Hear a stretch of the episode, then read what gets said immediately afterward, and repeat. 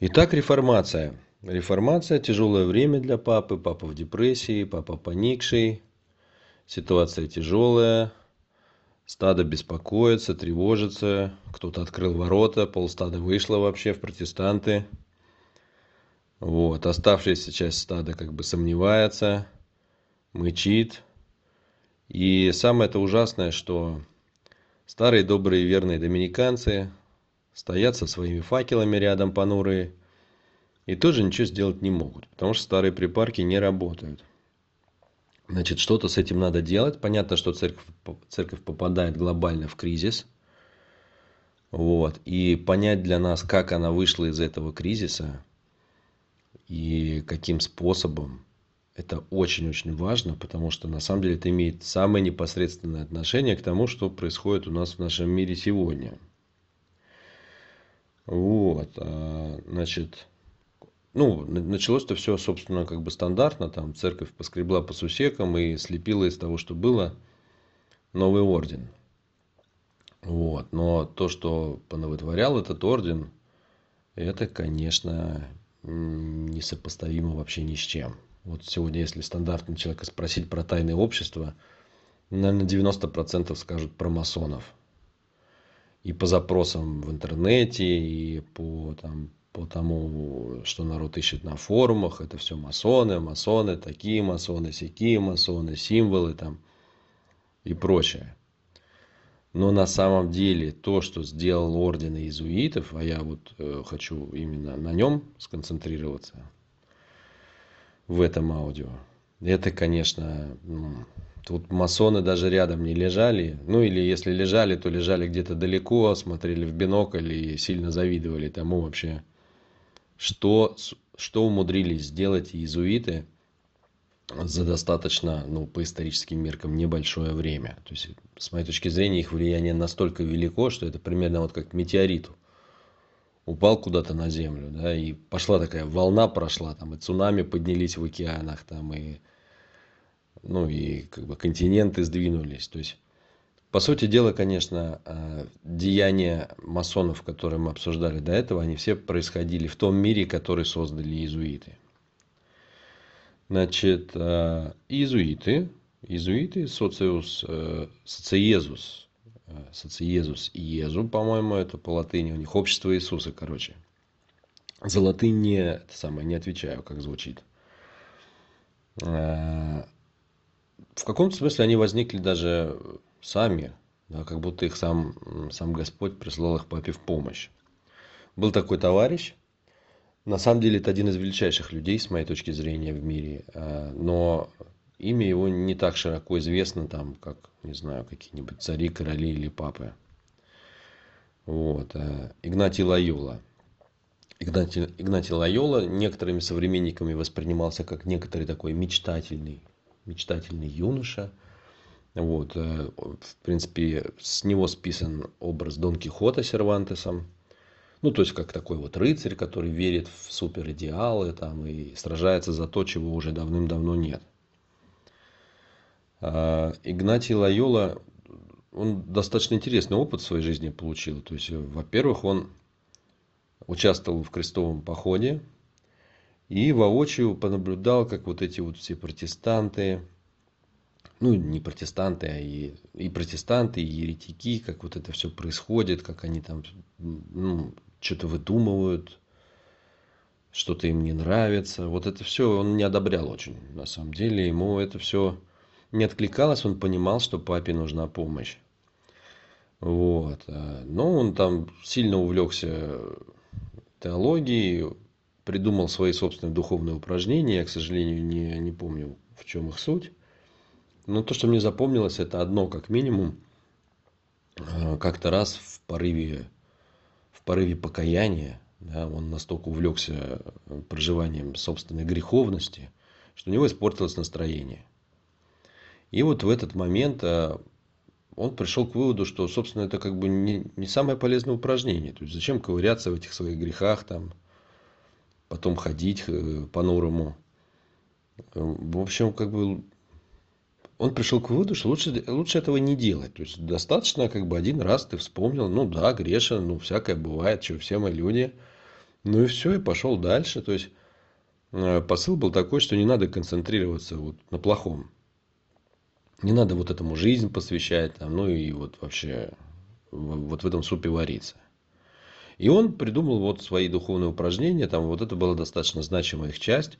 Более того, он их не только придумал, он стал еще с людьми делиться. Ну и, конечно, это заинтересовало инквизицию. Инквизицию. То есть она посмотрела на все это, его, его вызвали там куда надо. Вот. И, ну, они сказали свежо. Свежо, очень свежий взгляд как бы на все. Не совсем, так сказать, в контексте того, как принято. Э, и тем не менее, по каким-то причинам Лайолу, ну, можно так сказать, пронесло. Пронесло. Я думаю, не раз его пронесло, если честно, пока он там был в Инквизиции. Но в итоге э, божественное провидение освободило его, видимо, для более великой миссии.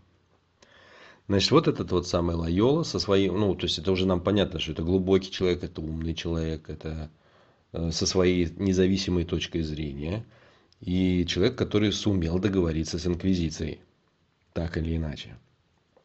Значит, вот этот человек, пронаблюдав, что, э, что происходит, что этим протестантам все время не имется, там что-то они выдумывают, и что папу надо спасать, он создает новый орден общества Иисуса. Естественно, три стандартных обета, там нестяжание, э, целомудрие, послушание. Вот, это все штатно. Но а, четвертый обет у общества Иисуса был очень нестандартный. Это была верность, верность, беспрекословная верность лично папе. Не просто церкви, не, не католической церкви в целом, не христианству, а именно папе. Именно папе. Папа с точки зрения иезуитов, я не знаю, как у католиков в целом, но э, по-иезуитски папа это человек, устами которого говорит сам Бог. И, конечно, это для папы вообще вот такой вот заход, да, это было очень приятно. Я думаю, что Лайола хорошо сонастроился с папой, он понял, что папе тяжело, папа страдает, папе нужна помощь, папу нужно поддержать. И вот он пришел к нему с таким предложением, что типа, папа, мы для тебя будем вообще надежда и опора в любые, даже самые трудные минуты твоей жизни. С посылом каким? Что мы понесем твое учение дальше в мир. То есть мы будем миссионерами. А, это военный орден. Во главе ордена стоит генерал. То есть Лайола был первый генерал. Вот. Ну и, соответственно, что там? Ударили по рукам и пошло. И пошло. А, на самом деле, вот эта вот а, личная гвардия папская, она она выросла во что-то просто невероятное. То есть на, сегодняшний язык это, ну, это, это ФСБ плюс ГРУ плюс э, ну, какие-то даже более мощные функции. То есть это и внутренние спецслужбы, и внешние спецслужбы, и разведка, и контрразведка, и понимание ситуации, и обращение в свою веру, там, и, и все, что только можно. Значит, э, вот это первое важное отличие, это личный папский орден. Почему для нас это важно? Ну, потому что папа, естественно, проникся глубоким, глубоким чувством, глубокой благодарностью за вот такие, э, ну, за, за такое понимание. И, конечно, он приоткрыл свои, так скажем, самые, э, самые дальние, самые задние тылы перед этим орденом. И в этом смысле орден получил большое влияние на папу. Вот. С другой стороны, орден, э, орден как личная служба папы, он э, много внимания уделял безопасности папы, выявлял там самых скрытых, самых страшных и ужасных врагов. Ну и как водится там по старинке, если говорить про э, внутренних врагов, то там что? Инквизиция, костер, отъем сокровищ и богатств и передача их ордену. То есть в этом смысле так как бы орден поднялся очень быстро – он быстро разбогател, получил вла- власть, влияние, там, по сути дела, стал банком, который стал кредитовать всех остальных. Ну, в том числе, кстати, королей и пап. Но это-то все для нас не, не сильно ново. Это все для нас не сильно ново. Вот. Сильно ново здесь что? Ну, во-первых, как бы э, орден был устроен э, очень жестко, как военная организация. То есть вот, скажем, об, об, обет послушания в ордене иезуитов это совершенно другая история. Это не то, что мы все двигаемся там, ну, в конве, как нас направляет церковь. Послушание по-иезуитски – это ты буквально, э, ну, это, это дословно. То есть вот что тебе говорят, то ты и делаешь. Это даже не как собака. Это как вещь вообще. То есть это как, как палка в руке, стар, в руке старшего. То есть иезуит вообще беспрекословно подчиняется старшему. Он слепо ему верит, доверяет, не лезет ни в свои дела. Он делает ровно, четко то, что ему сказали. Более того, э, у иезуитов была особая мораль, про которую я скажу, это тоже для нас важно. Вот. И в этом смысле э, член ордена иезуитов мог совершить даже смертный грех, если ему сказал старший. То есть это такое как бы очень жесткое военное общество, которое ради своих целей могло делать э, ну, намного больше, чем могли другие ордена. И, кстати, и, кстати, если апеллировать к Гитлеру, да, э, все мы знаем, что были эсэсовцы, да, было такое, э, был такой отдел СС, во главе которого стоял Гиммлер. Так вот, их дух вообще, вот то, как, то, как строилось это общество, э, они вдохновение свое черпали именно из ордена иезуитов. И фюрер ласково называл э, Гиммлера мой Игнатий Лайола. И, и даже, кстати, сам посыл, да, когда он отправлял Гитлер своих солдат э, на Россию, и он сказал, я освобождаю вас от совести, это все вот это все из этого, да, то есть это все, это все волны, которые идут вот тогда из, э, из средних веков, с 16 века, по сути дела. Значит, э, что перед собой, какую задачу поставил сам орден иезуитов? Ну, как мы поняли, да, что есть вот эти самые э, настроения, да, что на самом деле великая, ну, великая такая махина католической церкви, она распадается, все это переживается тяжело, и надо с этим что-то делать, но костры уже не работают. Да? Костры, мечи, это все уже не модно, люди на это не откликаются. И Лайола это, ну, он, он это понял намного тоньше, чем это понял папа. То есть, если папа просто понял, что вот, ну, раз попробовал, два попробовал, три попробовал, не работает, да, то Лайола понял, что нужен, нужен совершенно другой подход. Задача очевидна, то есть надо как-то возвращать заблудш, э, заблудшее стадо обратно загонять в загон католической церкви. Вот. Но как это сделать? Как это сделать? И в этом смысле, конечно, он нашел гениальный ход. Он понял, что когда человек окровавленный на дыбе, да, и ему там, не знаю, какие-нибудь иголочки втыкают, то в одно место, то в другое, то в нем не пробудится вера и любовь э, к католической церкви прямо прорыв это был, да, то есть вот человек это осознал и понял. Но мало того, что он это понял, он понял, что надо делать вместо этого. И родился совершенно другой подход. То есть, по сути дела, э, он решил вместо того, чтобы приходить и всех заставлять быть такими, как я, надо делать обратное действие. Надо приходить к ним и становиться такими, как они. И став такими, как они, их уже можно тянуть в свою сторону. То есть надо менять точку зрения, не надо менять поведение. Не надо заставлять человека, который не верит, делать вид, что он верит. Надо прийти и построить с ним такие отношения, чтобы ему хотелось поверить. И вот тогда он будет точно с нами. И вот это, конечно, ну, поменяло глобально и просто все. Просто все. То есть иезуиты под это вытащили э, ну, целый набор инструментов, создали, который не был похож на инструменты никакого другого ордена. Значит, ключик какой, да? Это тотальная мимикрия. Вот главный навык, который должен был иметь иезуит. Это прийти в совершенно любую среду. К неграм, к белым, к китайцам, там, не знаю, Э, в Латинскую Америку, куда угодно.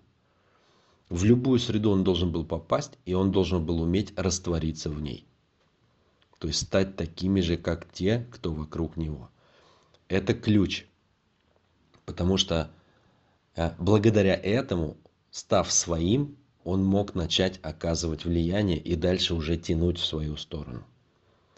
И вот исходя из этого, да, то есть, чтобы поменять точку зрения, надо сначала пропитаться средой, да, потом занять в ней высокое положение, и потом начать транслировать свою точку зрения. Да, вот под это и были выстроены все иезуитские инструменты.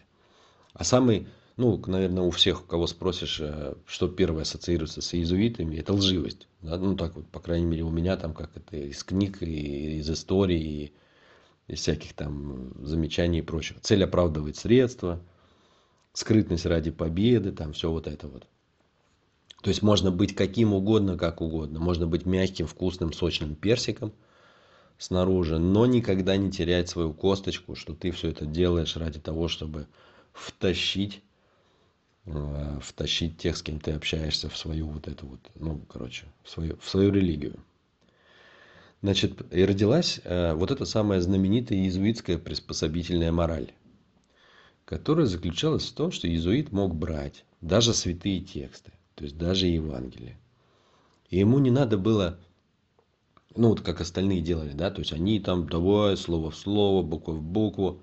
Нет, он мог взять и начать трактовать это таким образом, чтобы это откликнулось. То есть вот приходит он в Китай, например, да, ну, как бы сердце китайца же оно далеко от всего этого. У них даже нету иероглифа со словом Бог.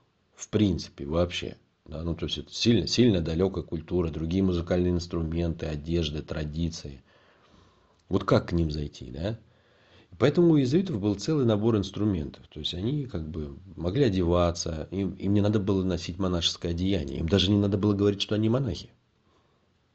То есть они могли выглядеть как угодно, говорить о чем угодно. Это были очень обученные люди, очень круто был поставлен навык красноречия. Вот. И самое главное, они могли трактовать Евангелие так, чтобы это откликнулось. Да? То есть найти какие-то строчки, там, перетрактовать их, переакцентировать. Очень свободно так вот, э, легко обращаться с Евангелием. Соответственно, ну, это стало давать свои плоды. Это стало давать свои плоды. То есть покуда все там эти вот э, францисканцы, доминиканцы и прочие нанайцы, они приходили, жгли, там заставляли, напрягали, подавляли. Э, и иезуиты приходили, переодевались в местные одежды, совершенно спокойно знакомились, общались, пропитывались соком той нации, с которой они в данный момент негры, значит, негры – Э, там, ну, китайцы, значит, китайцы, э, латиноамериканцы, значит, латиноамериканцы, там, ну, неважно, кто вообще. Дальше они присоединялись, соединяли обряды, местные и католические. Они искали те строчки в Евангелии, которые откликнутся, и, ну, откликнутся именно вот э, этому народу. И при этом ну, они могли извратить как угодно само Евангелие при этом. Это было не важно. Важно было, что происходило вот это соединение. Вот что такое цель оправдывает средства, откуда это пошло. Ну и, соответственно, конечно, они имели совершенно другой успех. Это вызывало, естественно, большое отторжение у других орденов, там, у местных рабовладельцев, у местных землевладельцев, которые привыкли просто, просто тупо эксплуатировать. А тут вообще как будто прилетают ангелы небесные – вот, и начинают помогать, лечить, образовывать, да. А для того, чтобы зайти в это общество, это же сложно, да, то есть, ну, сложно прийти там к китайцам, а, которые живут полностью зак- закрытые от всех. Ни с того, ни с сего, занять там какое-то существенное положение. То есть мало переодеться в китайца. Поэтому иезуиты э, в качестве основной разменной единицы взяли э, науку. Да, то есть они делились знаниями по астрономии, языками, картографией, математикой. Они лечили, рассказывали медицину, непосредственно там оказывали медицинскую помощь. То есть внешняя упаковка была просто огонь. Да? Они были полезны. Дальше внутренняя упаковка. Они не, они не ломали людей под себя. Они приходили и наоборот э, принимали внешнюю форму такую, какую было комфортно видеть окружающим. и при этом внутренне они имели просто стальное ядро полное послушание перед старшими в ордене и жестко держали свою цель ну и конечно на этом этом родилось совершенно новое явление. То есть они взяли на себя функцию по сути дела формирования сознания целых народов. Они взяли это как бы ну высочайшая политсоциальная технология при этом это средневековье и при этом это состоялось и это состоялось на самом деле ну по всему земному шару. Потому что они разошлись там и в африку и в америку и в китай и в россию ну то есть вообще по всему миру наверное кроме австралии. Ну про австралию я просто не знаю может быть они были и там